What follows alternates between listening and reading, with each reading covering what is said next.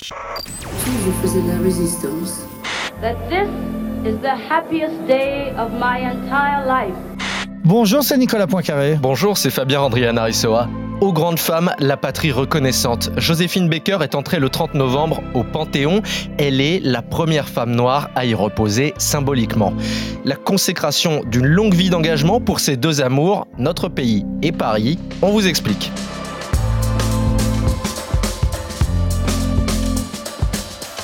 Qui soupçonnerait une danseuse de revue d'être une espionne qui cache en réalité des messages secrets à l'encre sympathique sur des partitions C'est ce pari qu'a fait la résistance dès 1939 en s'assurant les services d'une patriote hors norme.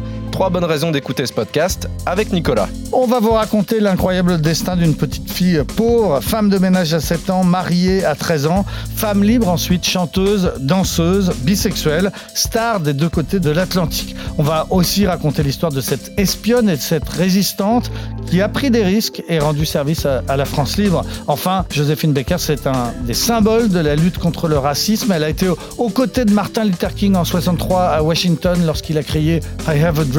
Elle a elle-même été victime de la ségrégation. Expliquez-nous le monde, Un podcast RMC.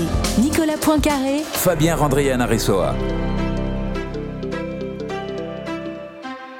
La facette la plus connue de Joséphine Baker, c'est la danseuse de revue, c'est la chanteuse, mais évidemment, c'est pas pour ça qu'elle rentre au Panthéon, qu'elle est rentrée au Panthéon, c'est pour toute son action pendant la Seconde Guerre mondiale. On est en 1939, la guerre vient d'être euh, déclarée, septembre 39, hein, entre la, France et l'Allemagne, et un officier du deuxième bureau, c'est-à-dire le, le contre-espionnage euh, français, se dit que la star américaine noire, Joséphine Baker, pourrait peut-être rendre des services. Il, la contacte et il lui demande si elle est prête à, jouer un rôle. Et tout de suite, elle dit oui. Elle dit la France m'a beaucoup donné. Elle est amoureuse hein, de notre pays. Elle dit la France m'a beaucoup donné. Je suis prête à tout, y compris euh, là cette phrase. Elle dit faites savoir aux Parisiens que je suis prêt à mourir pour euh, la liberté. De toute façon, sa carrière va être interrompue. En, en 40, l'arrivée des Allemands. Les Allemands ne supportent pas, ne interdisent qu'une noire puisse être sur scène à Paris. De toute façon, bon, elle a déjà quitté Paris. Elle, elle est allée euh, d'abord en Dordogne et puis ensuite euh, en Afrique du Nord. Et en gros, la France libre, hein, De Gaulle, les services de De Gaulle vont utiliser assez intelligemment sa notoriété parce qu'elle est très très très connue euh, en France, en Allemagne, en Europe, en Algérie, euh, au Maroc, partout. Et donc on, va se dire que bah, dans le fond, elle sera jamais fouillée, que si elle transporte par exemple des documents secrets dans son soutien-gorge, aucun douanier du monde n'osera aller fouiller dans le soutien-gorge de Joséphine Baker. C'est elle qui l'a dit après en en rigolant. Elle circule aussi comme toutes les stars, accompagnée par un certain nombre de gens, une maquilleuse, un homme à tout faire, un porteur de valises, etc. Et les services secrets français vont utiliser ça pour mettre dans ses valises, entre guillemets, des espions qui vont pouvoir, grâce à elle, voyager. Elle va en Libye, elle va en Égypte, dans toute l'Afrique du Nord, au Maroc, en Algérie. Elle peut rentrer en France, elle peut repartir en France libre. Elle est la seule à disposer de cette liberté de mouvement, donc elle va effectivement rendre de, des vrais services. En 1975, elle est revenue dans un reportage sur TF1 sur son rôle pendant la guerre. Angleterre, Égypte, partout dans le désert, Afrique du Nord, revenons ici, etc. etc. Qu'est-ce que vous faisiez? Ce que je devais faire, et j'en étais très fière de pouvoir le faire. J'ai chanté de temps à autre, mais surtout je faisais de la résistance. Joséphine Baker, il faudrait pas croire que son rôle s'est limité à chanter devant des soldats français et à aider des espions à voyager. Elle a réellement pris des risques. Oui, c'est ce qui a été reconnu par De Gaulle, donc il a, a décoré déjà une première fois en Algérie pendant la guerre, et puis qui lui a ensuite remis donc euh, la Légion d'honneur, la Croix de guerre, la médaille de 39-45. Son rôle a vraiment été reconnu par la France et par l'armée française euh, en particulier. Des risques, elle en a pris plusieurs fois, notamment euh, au début de l'occupation. Elle est donc à Sarlat, ce, ce château euh, qu'elle avait euh, acheté en Dordogne, et un homme vient la voir en lui disant euh, écoutez, moi j'ai réussi à faire des photos des terrains d'aviation allemands, euh, j'aimerais bien essayer de les faire parvenir à Londres au général de Gaulle. Et elle se méfie parce qu'elle se dit mais il sort d'où celui-là? Et elle dit mais de quoi vous parlez? Mais pas du tout. Mais enfin comment est-ce que je pourrais? Enfin elle tombe pas dans le piège parce que c'était, on n'a jamais su exactement, mais c'était sans doute un piège. Cet homme n'était pas envoyé par la résistance, il était là. Si elle avait répondu pas de problème, je transfère vos, vos documents, ça aurait sans doute mal tourné pour elle. Et puis un autre épisode assez euh, impressionnant de ce qu'elle a fait pendant cette guerre. C'est, ça se passe un jour très symbolique, c'est le 6 juin 44, pendant que les Alliés débarquent en Normandie. Eh bien, elle, elle euh, gagne la Corse qui euh, vient d'être libérée, euh, elle aussi, par les troupes qui arrivent d'Afrique du Nord et d'Italie. Et on la met dans un petit avion pour rejoindre la Corse et aller faire la campagne de De Gaulle, aller expliquer aux Corses que s'ils sont libérés, c'est avant tout parce que on est à une période où c'est pas encore clair qui dirigera la France, la France libérée. Donc elle, elle y va ambassadrice de De Gaulle et son avion a un accident. Elle euh, s'abîme en mer et euh, elle survit euh, à l'accident parce que heureusement le bateau tombe très près des côtes et ce sont des tirailleurs sénégalais qui avaient participé à la libération de la Corse qui vont dans l'eau et qui la sauvent.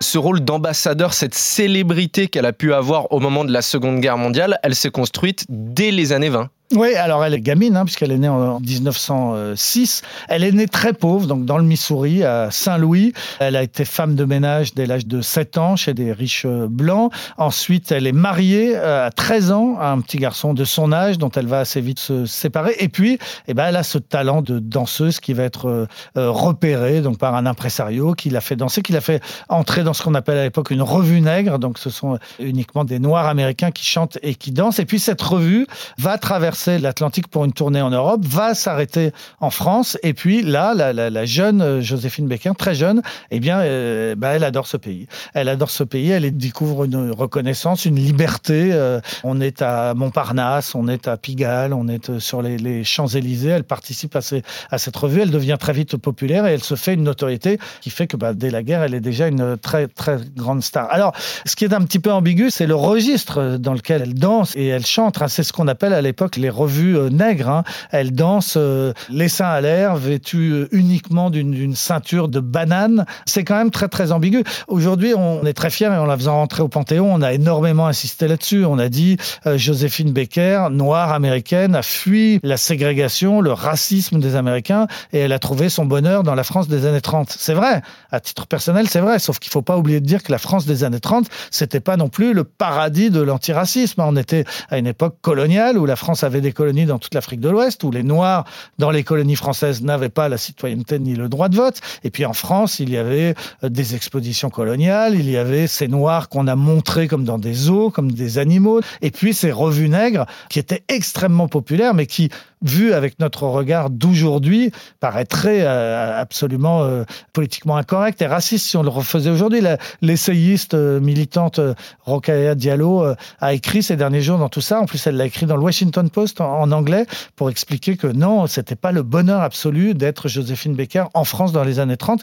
Elle raconte, Rokhaya Diallo, que lorsqu'elle a compris qu'elle devrait danser seins nus sur la scène parisienne, elle a pleuré et qu'il a fallu insister pour lui dire mais si, mais si, tu vas danser avec des bananes et les, et les seins à l'air. Et finalement, bah, c'est elle qui s'est dit, bah, on va pousser, on va exagérer le truc, on va, je vais me comporter comme un clown sur scène pour oublier ce côté un peu humiliant qu'il y a de me montrer comme ça.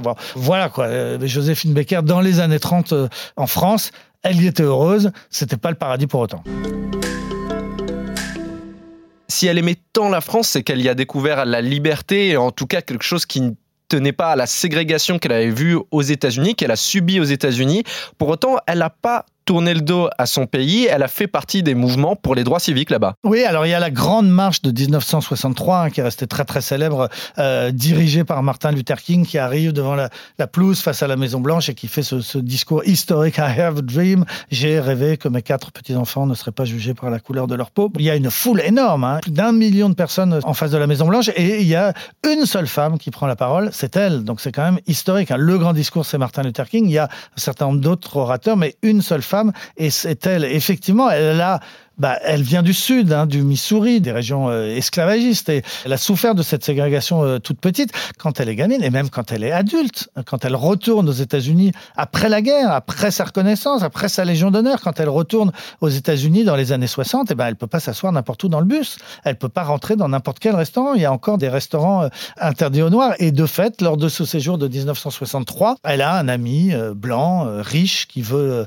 l'inviter dans son club pour lui rendre hommage parce qu'elle est c'est une star, elle vit comme ça. En Europe, elle vit comme ça, elle va dans les plus grands hôtels et les plus grands restaurants, mais aux États-Unis, non, c'est encore interdit. On lui interdit l'entrée dans ce club. Elle insiste, son ami insiste énormément, et on finit par dire, bah, à titre exceptionnel, une noire aura le droit ce soir de dîner. Donc euh, elle s'installe, le serveur arrive, il prend la commande des blancs et il refuse de prendre la commande de Joséphine Baker. Le serveur blanc refuse de prendre la commande du noir. On est dans les années 60 aux États-Unis. Elle fait un énorme scandale. Elle hurle dans le restaurant. Finalement, on prendra sa commande et elle mangera. Mais c'est pour dire. Et on lui propose, dans les années 60 toujours, hein, aux États-Unis, on lui propose aussi de faire une tournée, de chanter, de faire un, spectacle. Et elle s'aperçoit au dernier moment que la salle du, du spectacle est interdite aux Noirs. Les Noirs américains n'ont pas le droit de venir voir Joséphine Baker chanter. Elle va encore une fois faire un scandale, encore une fois obtenir qu'exceptionnellement les Noirs puissent rentrer dans son spectacle. Mais c'est pour dire que c'est ça qu'elle avait fui. Et si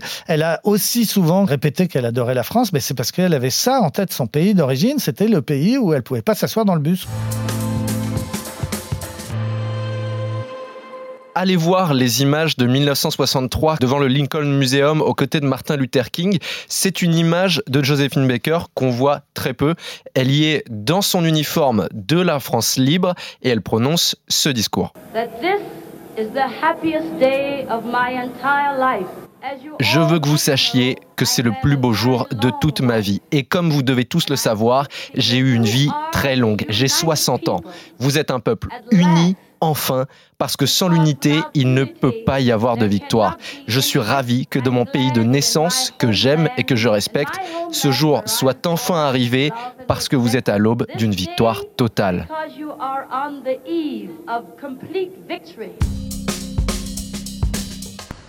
Il y a un aspect qu'on n'a pas du tout évoqué pendant cette panthéonisation de Joséphine Baker, c'est sa bisexualité. Non, c'était pas le sujet au Panthéon, c'était pas dans le discours d'Emmanuel Macron, mais effectivement, c'était une femme libre euh, sexuellement aussi. Joséphine Baker, elle a eu une aventure avec la romancière euh, Colette, qui était quand même plus âgée qu'elle, mais une, histoire, on lui prête aussi des aventures avec des danseuses de sa revue, puis avec Frida Kahlo aussi, la peintre mexicaine. Certains disent même que son plus grand tube, j'ai deux amours. Bon, c'est j'ai deux amours, mon pays et Paris, mais j'ai deux amours, les femmes et les hommes aussi. Peut-être c'était un, message caché derrière euh, cette euh, chanson. Voilà. Donc ça n'a pas été dit au Panthéon. Le Panthéon d'ailleurs où elle n'a pas été enterrée, hein, contrairement à ce qu'on on pense toujours. C'était, on parle du transfert des cendres. En réalité, elle a été enterrée au cimetière marin de Monaco. Pourquoi Monaco? Parce qu'elle a terminé sa vie relativement pauvre. Elle avait mal géré ses affaires. Elle avait perdu euh, à peu près tout ce qu'elle avait gagné. Et à la fin de sa vie, c'est Grace Kelly, donc De Monaco, qui l'avait aidé, qui lui avait fourni un appartement à Monaco. Et c'est pour ça qu'elle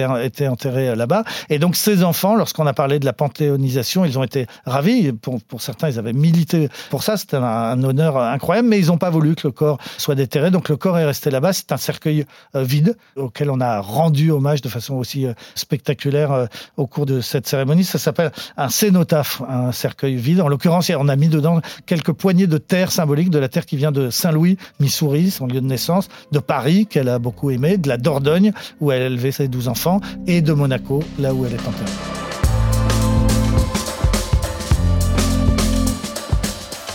C'est la fin de ce nouvel épisode d'Expliquez-nous le monde. Merci à vous de l'avoir suivi. Si cet épisode vous a plu, abonnez-vous. Nous sommes sur toutes les plateformes de streaming, sur le site et l'application RMC. Parlez-en autour de vous. Prenez soin de vous. À la semaine prochaine. À la semaine prochaine, Fabien. Retrouvez Nicolas Poincaré dans Apolline Matin. Tous les jours à 6h20 et 7h50 sur RMC.